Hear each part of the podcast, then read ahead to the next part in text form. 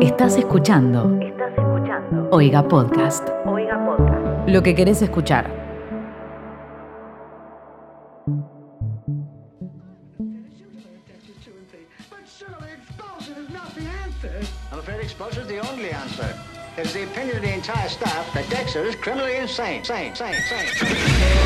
Muy buenas a todas, todos y todas y bienvenidos de nuevo al programa en el cual yo leo testimonios sobre sus vidas de mierda e intento ayudarles a que sean un poquitito mejor. Y si yo no puedo ayudarles, entonces les mando que vayan a tratarse con un profesional y por eso este programa se llama Girl Anda Terapia. Como siempre les recuerdo que yo no soy una profesional de la salud, no soy psicóloga, no soy psiquiatra, soy simplemente una especie de amiga con la que te sentás a charlar y tomar algo y le contás tus problemas, pero en realidad no soy tu amiga, soy una extraña de internet. ¿A dónde está mi amigo? Si querés enviar tu testimonio para que lo lea en futuros episodios, chequea en la descripción donde hay un enlace al formulario que tenés que llenar. El formulario es anónimo y solo necesito tu edad, tus pronombres y lo que quieras contarme. Empecemos. El primer testimonio viene de una ella de 15 años y nos dice, Hola Dani, ¿cómo estás? Muy bien, gracias por preguntar. Estoy teniendo problemas con mis pronombres. Siempre me referí a mí misma como ella y últimamente me siento re cómoda usando ella, pero no me siento no binaria o distinta al género que me asignaron al nacer. Solo me siento más cómoda con esos pronombres. ¿Tiene sentido? No sé si está bien. Tampoco quiero ofender a nadie de la comunidad. Mira, como yo lo entiendo, me parece a mí, puedo estar equivocada, quizás puede venir alguien a explicarme lo contrario, pero hay cosas que van en paralelo. Una cosa es tu identidad y otra cosa es tu expresión.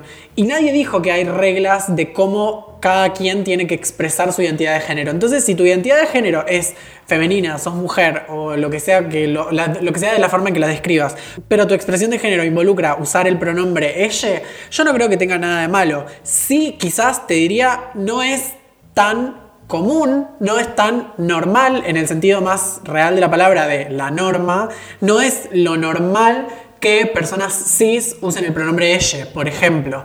Pero bueno, es algo que puede pasar, el mundo es extremadamente diverso y vos le aportás un poco a esa diversidad. Eso creo yo.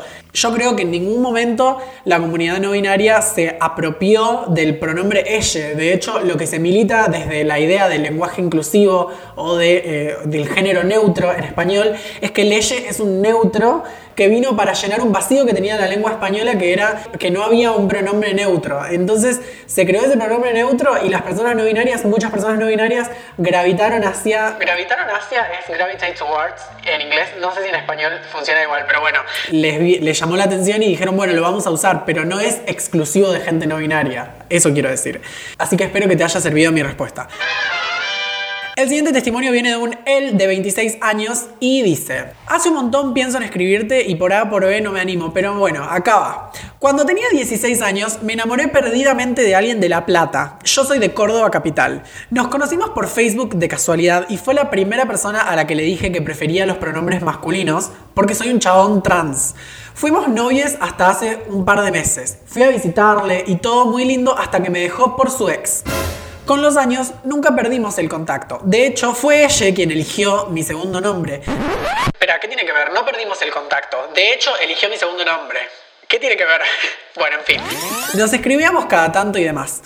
En octubre de 2020 volvimos a tirarnos onda. Yo me peleé con mi novia y empezamos a hablar todas las noches por videollamada, planeando encontrarnos apenas se calme un toque la pandemia. Para diciembre surge la posibilidad de vernos, pero me cancela el día anterior. Oh no, he didn't. Qué mal. ¿Cómo te va a cancelar el día anterior? ¿Qué tipo, ¿qué le pasa? O sea, tiene que tener una muy buena excusa. Tenés que tener una muy buena excusa para cancelarme planes el día anterior y que no me enoje.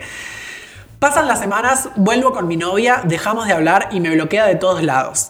No sé qué hacer para dejarle ir. Más de una vez pensé en aparecerme en su ciudad. Incluso estuve dispuesto a dejar todo en Córdoba por ella. Estoy cansado de pensar en ella y ya pasaron cuatro meses. ¿Qué hago? Postdata, ya estoy yendo a terapia. Bueno, me parece que terapia te esté funcionando, querida, porque... No sé qué hacer para dejarle ir. Y bueno, papite. A veces. Amo que yo siempre, mis consejos son, y bueno, eh, lo siento, a veces la vida es así, tenés que dejarle ir. Si no, hay, si no hay posibilidades de que vuelvan, si vos ya sabes, o sea, ya te estás dando cuenta de que no hay posibilidades de que vuelvan porque esta historia terminó, solo fue un amor de verano, Batú.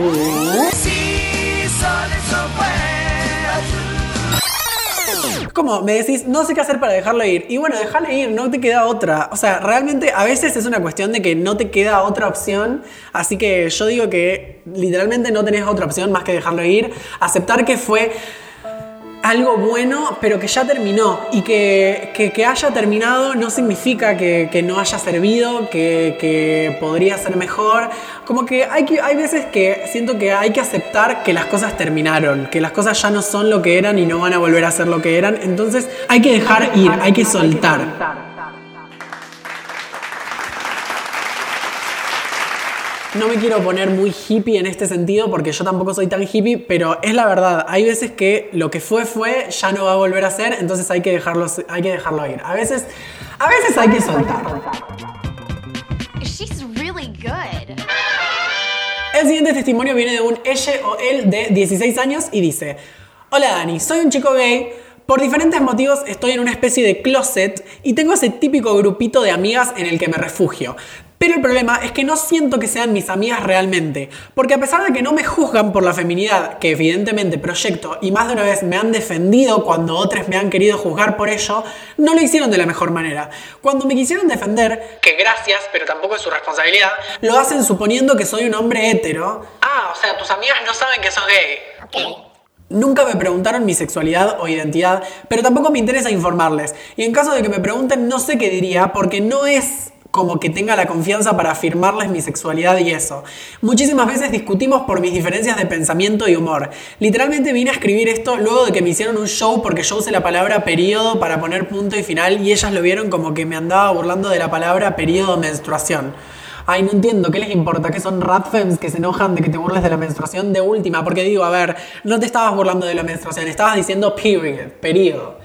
Yo lo entiendo. Pero si hicieron un chiste de menstruación y les molesta que son ratfems, ¡ah, qué pesadas! No, ni idea. Así se presentan muchos casos en los que me siento mal culpa de ellas. No respetan ni, ni entienden mi inconformidad corporal ni mis problemas de ansiedad para relacionarme, me pasan por alto y siempre entran en enemistad o peleas conmigo porque tenemos ideales diferentes. Y lo peor de todo es que me hacen juntarme con gente paqui con las que ellas se llevan bien. Es un horror no poder ser yo mismo cuando sus novias paquis quieren meterles la lengua hasta la garganta. ¿What? ¿Qué? ¿De qué habla? Otras veces he querido incitarlas a que empiecen un proceso de deconstrucción, pero tienen ideas misóginas que no me parece. Bueno, no son demonias, pero tampoco me siento bien del todo con ellas. Siento que me usan. Pero acá viene el plot twist. Yo también las uso. Como ese grupito de compañeritas chicas que no son pro LGBT y feministas pro aborteras, pero es por mucho mejor que juntarme con hombres ciseteros. No sé si es mejor. Yo quiero decir que no sé si es mejor. Yo creo que en tu caso prefiero estar sola y aprender a valorar estar sola, pero bueno. Perros afuera, dejen de ladrar. Me prohíbo ir a fiestas con ellas porque me provoca ansiedad y malestar. Me gusta estar con ellas en la escuela solamente para no estar solo. Y bueno, eso es. Supongo que si vos saliste regia y divina de una escuela católica y sectaria, yo puedo esperar al año que me falta para largarme de esta institución horrible, olvidarlas y hacer buenas y mejores amigas, lejos de toda esta situación horrible. Creo que puedo lidiar con ello, pero tu opinión al respecto no vendría mal o quizás me motive. Gracias por escuchar. A mí me parece que... Mejor solo que mal acompañado. Que primero, no entiendo por qué, si son tus. A ver, uff, no entiendo muchas cosas. Si son tus amigas, ¿por qué, ¿por qué no les contás que sos gay? No. ¿Qué tan grave puede ser si son tus amigas, supuestamente? En primer lugar, eso. En segundo lugar, está re mal que te defiendan como diciendo.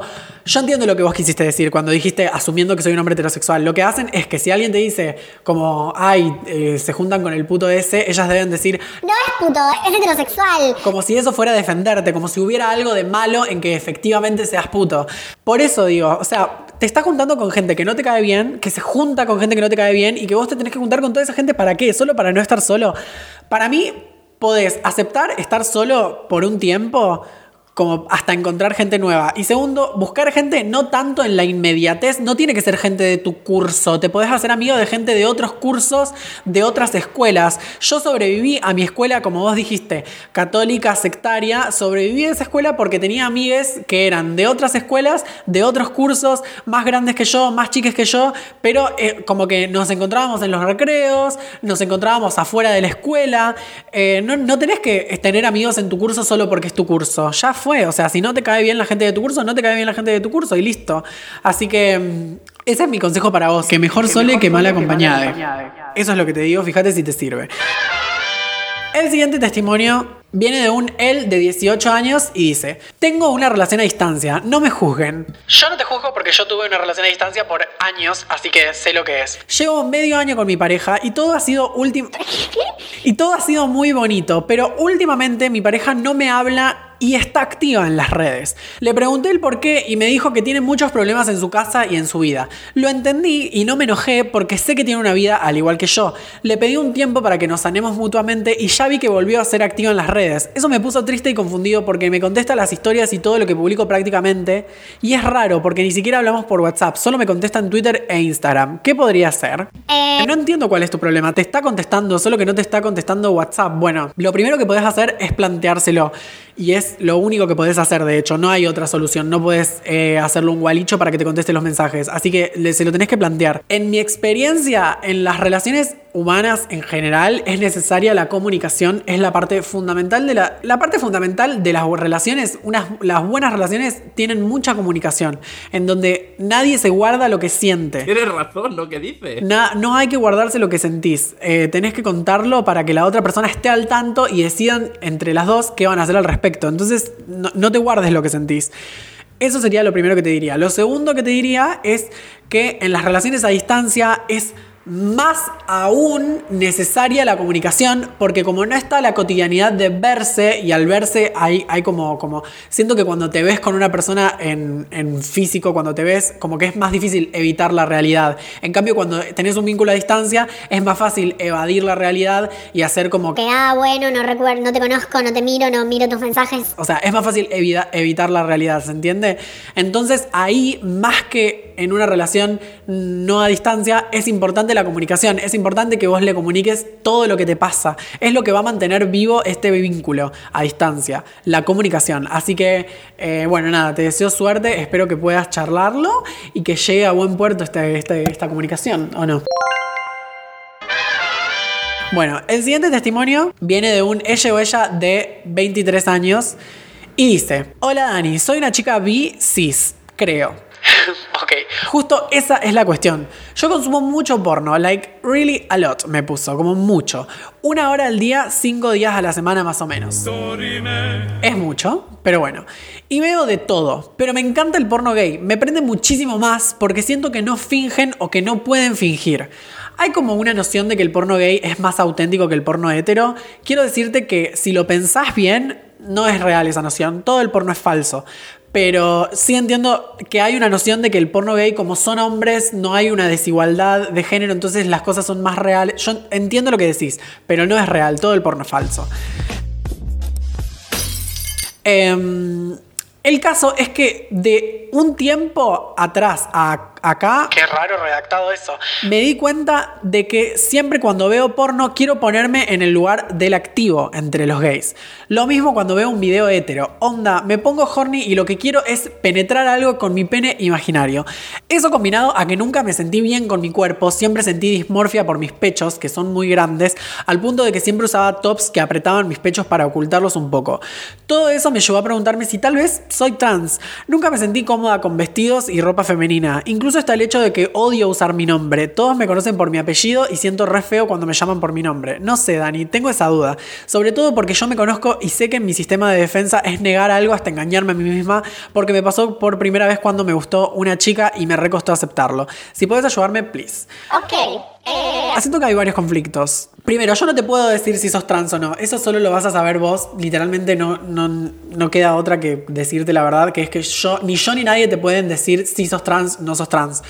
Segundo, que te gusten ciertas cosas que son estereotípicamente masculinas no significa que seas trans, porque ser trans no es reducirse a los estereotipos. Los estereotipos nos ayudan muchas veces para darnos cuenta de hacia qué nos sentimos atraídos en términos de nuestra expresión, eh, o lo que nos gusta, o quiénes somos, pero no necesariamente te van a dar una respuesta con qué nombre ponerle a tu identidad. Eso es mucho más complejo. Entonces, no sé si sos trans. Lo que te puedo recomendar es que mires videos, por ejemplo, o que leas eh, historias, no sé, puede haber libros o lo que sea, que mires, que mires series donde haya personajes trans, que mires videos de gente trans, así como yo, pero en los videos en los que hablo sobre ser trans específicamente. ¿Por qué no mirás mi video Soy no binaria donde yo cuento mi vivencia interna del género como yo la entiendo? Digo, quizás ver a otra gente llegar a términos con su propia identidad te sirve a vos para llegar a término con tu propia identidad. Pero realmente una frase que yo digo mucho cuando hablo de estos temas es que nada, significa, nada. Que vos me digas, ay, es que me gusta pintarme las uñas. Bueno, no significa que seas mujer. Ay, es que no me gusta mi nombre. Bueno, no significa que seas trans. Podés ser no binaria, podés ser a género, podés ser género fluido, podés ser trans, podés ser cis y que no te guste tu nombre. O sea, pueden pasar un montón de cosas. O sea, los hippies, muchas veces la gente hippie de Facebook se cambiaba el nombre, se ponía un nombre distinto en Facebook. Era bastante común, no me diga que no. La gente más hippie hacía esto. La gente así como artística se pone tipo seudónimos cuando escriben, cuando pintan y como que sienten una desconexión de su nombre. Tipo, te puede pasar por ese lado. No digo que sea el caso, pero digo, como que hay gente cis a la que le pasa. Entonces, eso. Y que te guste penetrar algo no significa que quieras tener un pene. Y que quieras tener un pene no significa que quieras ser hombre. ¿Se entiende? Como que nada significa nada. Además, que te guste penetrar algo se puede resolver con una. con un. con una. no sé cómo se dice, con un cinturonga. No me gusta la palabra cinturonga. No me gusta la palabra cinturón. Me parece muy directa. eh, como que. Como que no sé, es muy directa. Bueno, no sé cómo se dice, como un arnés. Bueno, con un arnés. Eh, así que nada significa nada. Si querés empezar un camino de autodescubrimiento, empezalo, pero tenés que estar preparada para a dónde podés llegar, porque podés llegar a la conclusión de que sos trans y te vas a tener que hacer cargo. Así que, bueno, nada, te deseo suerte en tu camino de autodescubrimiento. Vamos con el siguiente testimonio que dice, mantuve una mentira durante 5 años. Viene de un él de 15 años. Entonces dice, bueno, yo tenía 10 y no tenía amigos. Entonces dije, "Che, ¿y si digo que sí tengo amigos y así la gente cree que soy cool? Es tan deprimente cuando lo escribo. Ok, asunto. Yo me inventé a Sam, Steven y Félix. Nunca ponerles nombres reales como Tomás, Agustina, Marcos, cosa de que sean nombres creíbles. O sea, Sam, Steven y Félix, ¿de dónde eran tus amigos? ¿De dónde nacieron que les pusieron esos nombres? En fin, no sabes mentir, querida. Asunto que ellos eran mis supuestos amigos que vivían en otra ciudad. Yo soy de mudarme mucho, así que tiene sentido. Y bueno, cuando algún compañero se me acercaba a preguntarme qué hice el fin de semana pasado, yo le decía, Estuve hablando con Sam y Steven. o le decía, Fui a visitarlos a Santiago porque con mi familia fuimos para allá. Y así, un día, mi instinto catfisher, que si no saben ser catfish es hacerse pasar por alguien en internet, salió a la luz y les hice perfiles de Instagram, Facebook y Tumblr. Esto se va a poner feo. Entonces, cuando mis compañeros me pedían sus redes sociales, yo les daba esas que había creado. Bueno, lo peor era que tenía compañeros que decían que conocían a Sam. Sam era una mujer, entonces decían que habían tenido algo como ella. Y yo como, Pero ella ni siquiera es real. pero no les podía decir eso porque sabrían que yo estaba mintiendo. Bueno, estuve tres años en esa escuela y de ahí me fui a un, a un liceo donde estuve solamente un semestre y me cambié a otro en el que estaba mi actual novio. Asunto, mi novio iba conmigo en la otra escuela en la que inventé a Sam, Steven y Félix. Entonces él de vez en cuando me preguntaba cosas sobre ellos. Aparte a veces quería contarle a mis otros compañeros, los amigos de mi novio, alguna historia re buena, pero no podía porque esa historia ya se la había contado a mi novio y había metido que Sam y Steven... Ya me estoy aburriendo muchísimo, me estoy, me estoy aburriendo muchísimo, muchísimo me está aburriendo este testimonio.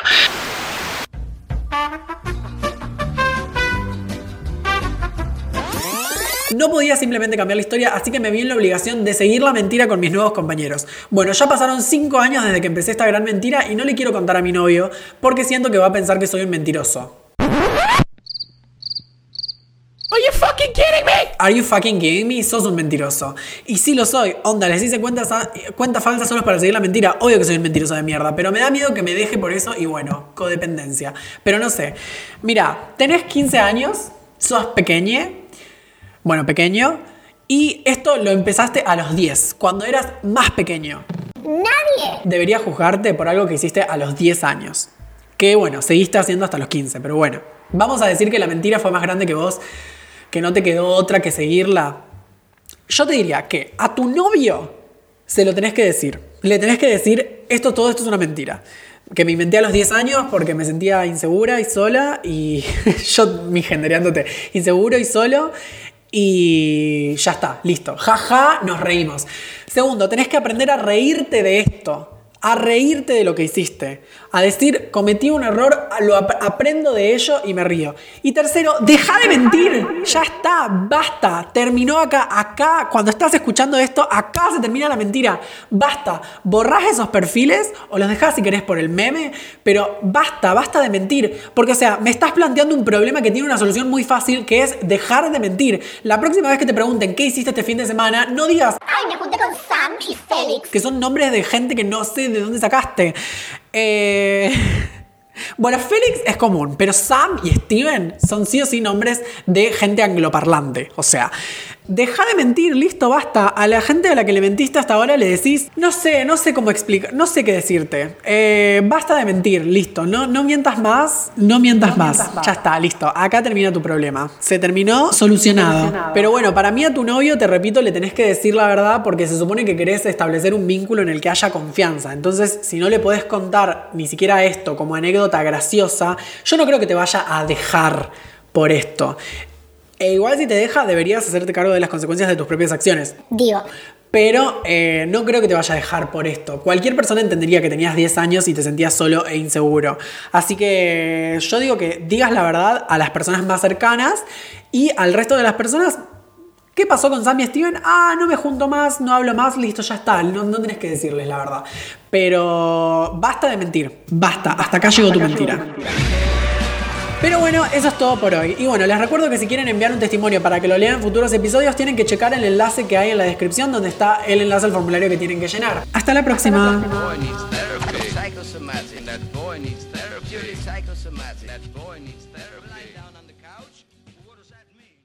Esto fue un podcast de Oiga. ¿Querés escuchar más? Seguinos. Arroba Oiga Podcast.